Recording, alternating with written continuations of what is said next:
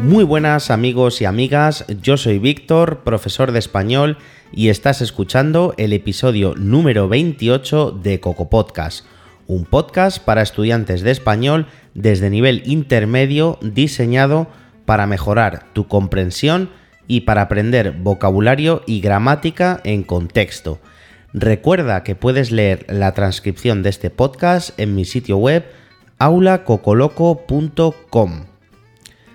Si estás pensando en viajar a España para pasar tus vacaciones, ya sabes que hay diferentes tipos de alojamiento donde puedes quedarte. Ya hablamos de algunos de ellos hace unas semanas.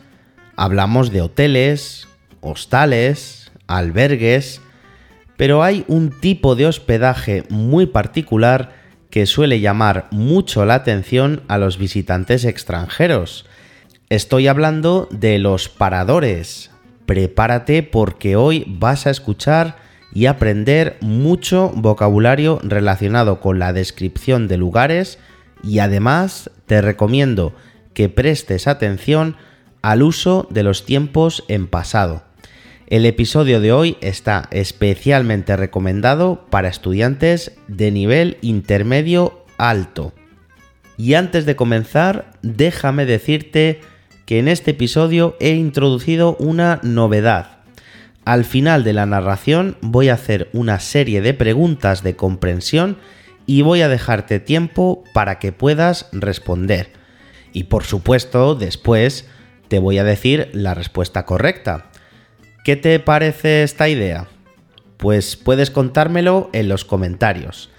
Empezamos con el episodio de hoy. Bueno, como hemos dicho, un parador es un tipo de alojamiento turístico. En realidad es un hotel, pero tiene la particularidad de que está en un edificio histórico, un monumento. Por ejemplo, un antiguo monasterio, un castillo o un palacio. Así que si quieres viajar en el tiempo y sentir cómo vivían las personas en épocas pasadas, sin duda esta es la opción más recomendable para ti. El concepto de paradores nació en 1926, cuando un marqués impulsó la construcción de un alojamiento en la Sierra de Gredos, una zona montañosa muy bonita que está cerca de Madrid. Tras la inauguración de este primer establecimiento, el 9 de octubre de 1928, se empezaron a construir muchos más y a día de hoy ya hay un total de 98, 97 de ellos en España y uno en el país vecino, en Portugal.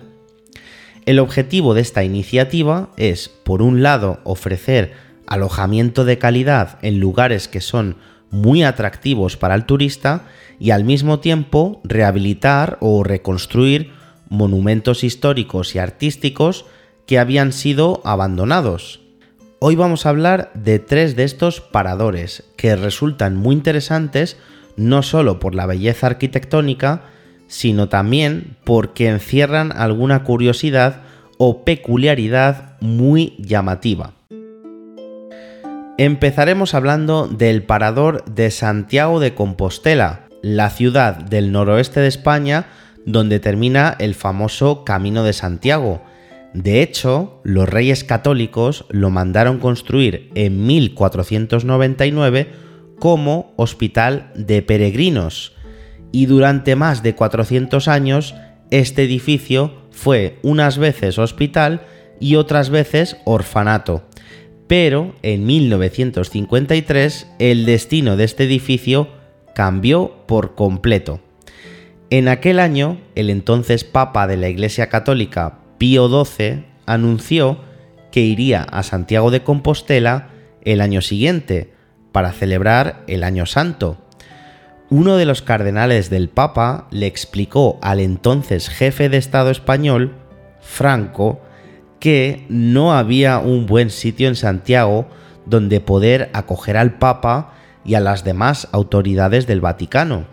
Así que Franco ordenó que transformaran este antiguo hospital en un parador. Y así ocurrió. En nueve meses este edificio se transformó en un hotel. Lo gracioso es que al final el Papa no vino a Santiago. Pero bueno, la reforma no fue en vano, porque de todas formas este parador es uno de los más visitados de la red y además se han alojado en él multitud de personalidades famosas, entre otros, por ejemplo, Mick Jagger, el famoso cantante de los Rolling Stones. Según cuentan los trabajadores de este parador, el artista se quedó alucinado con la habitación donde durmió y confesó que había estado en muchos hoteles de lujo, pero en ninguno tan fascinante como ese. Así que ya sabes, amigo, si estás pensando en hacer el Camino de Santiago, tienes la oportunidad de dormir en la misma habitación donde durmió el famoso cantante británico. Nuestra siguiente parada es el Parador de Cardona. Está a 100 kilómetros de Barcelona y es uno de los paradores más impresionantes. Es un castillo que nos transporta a la Edad Media en un abrir y cerrar de ojos. Se trata de un recinto fortificado del siglo IX que además tiene una torre y una iglesia. Todo en este castillo está cuidado al máximo detalle el mobiliario, las alfombras, la decoración, todo para que podamos sentir que hemos retrocedido 12 siglos en el tiempo. La propia arquitectura del edificio recuerda a los cuentos de hadas, con largos y estrechos pasillos, grandes salas, muchos arcos, vigas de madera y elementos góticos. Todo ello envuelto en un ambiente silencioso que se vuelve aún más misterioso si decidimos ir al ala oeste de la séptima planta, donde se encuentra la habitación 712. Esta habitación permanece siempre cerrada, a no ser que algún huésped se atreva a solicitarla. En los últimos años, los clientes que han pasado por ella aseguran que hay presencias extrañas. La mayor parte de ellos dicen que les ha costado conciliar el sueño o que han pasado una noche inquieta. Otros dicen que se escucha movimiento de muebles en el piso superior, pero eso es imposible porque la sala inmediatamente superior no tiene muebles. El miedo es tal que incluso el personal de limpieza solo accede a la habitación de dos en dos, para estar acompañados en todo momento. Quieren evitar así estar solos ante algún fenómeno extraño, como los que ya se han vivido en los últimos años, como por ejemplo encontrar todos los muebles juntos en el centro de la habitación, o ver un grifo abierto, o escuchar ruidos y voces cuando no había dentro ningún huésped. Cuenta la leyenda que el origen de estos sucesos paranormales está en una triste historia ocurrida en el siglo XI, cuando una joven cristiana se enamoró de un musulmán y fue condenada por su padre a vivir para siempre encerrada en la torre, donde murió de pena. Según dicen, su alma deambula todavía por la zona y se manifiesta en estos extraños fenómenos de la habitación 712. En fin, que si quieres pasar unas vacaciones un poquito especiales pasando miedo, pues puedes alojarte en esta misteriosa habitación. Y por último, vamos a hablar del Parador de Jaén. Está en el sur de España, concretamente en la provincia de Jaén, Andalucía. Su aspecto es monumental es un castillo fortificado que se encuentra en la cima de un cerro, desde el que se puede contemplar la ciudad de Jaén y sus alrededores. A nivel arquitectónico es un auténtico tesoro, que además es muy antiguo. La estructura que podemos ver hoy en día fue construida por los cristianos en el siglo XIII, sobre una antigua fortaleza musulmana, pero es que esa fortaleza musulmana fue construida sobre un edificio defensivo romano que a su vez fue construido sobre otro edificio defensivo de una civilización previa, los íberos. O sea, nos estamos remontando ya al siglo V a.C. Con esto te puedes hacer una idea de lo antiguo que es este lugar, aunque por supuesto, como he dicho, el edificio que podemos ver hoy en día es del siglo XIII. Bueno, este parador también tuvo un huésped muy especial. Fue el general, político y escritor francés Charles de Gaulle.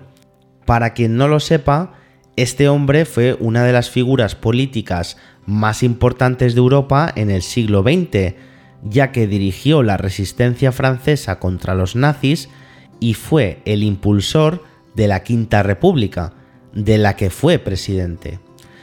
Además, también fue una de las personas más influyentes en el proceso de creación de la Unión Europea. Vamos, que este señor fue muy importante.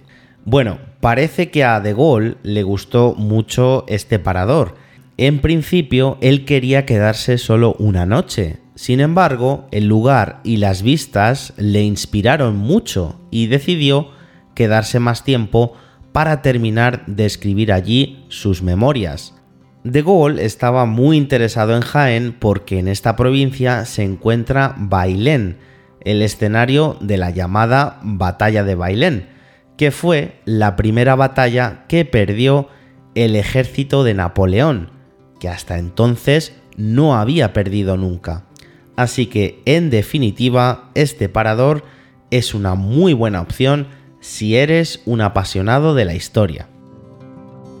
Y con esto terminamos nuestro viaje por los paradores de España, pero antes de terminar vamos a comprobar si has comprendido todo voy a hacerte 5 preguntas con múltiples respuestas y tú tienes que elegir la correcta. Vamos allá. Primera pregunta.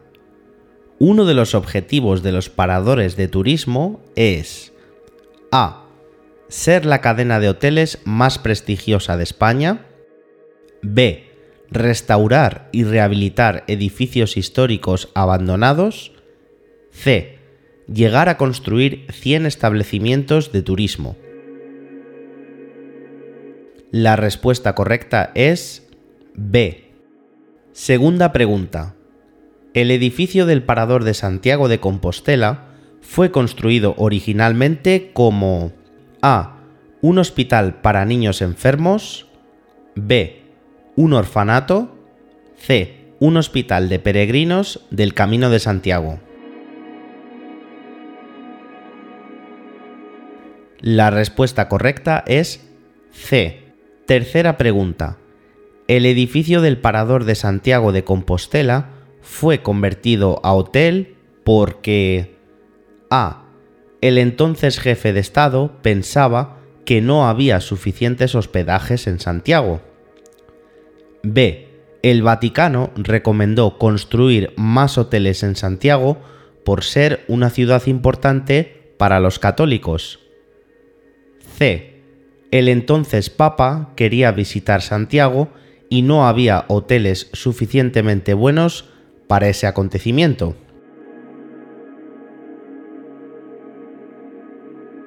La respuesta correcta es C. Cuarta pregunta. El supuesto fantasma del hotel del Parador de Cardona es A. El alma de una joven que murió de pena en la torre. B. El alma de un musulmán que estaba enamorado de una cristiana. C. El alma de uno de los trabajadores del equipo de limpieza que estaba harto de su bajo salario. La respuesta correcta es A. Quinta y última pregunta. Cerca del parador de Jaén tuvo lugar la batalla de Bailén, que fue A la primera conquista del ejército de Napoleón. B. La primera derrota del ejército de Napoleón. C. El lugar donde nació el famoso general y político francés Charles de Gaulle. La respuesta correcta es B. Y ahora sí, aquí termina el episodio. Recuerda que puedes encontrar la transcripción en mi sitio web aulacocoloco.com y además allí puedes encontrar un ejercicio con otras 5 preguntas más. Nos vemos en el próximo vídeo o nos escuchamos en el próximo podcast. ¡Chao!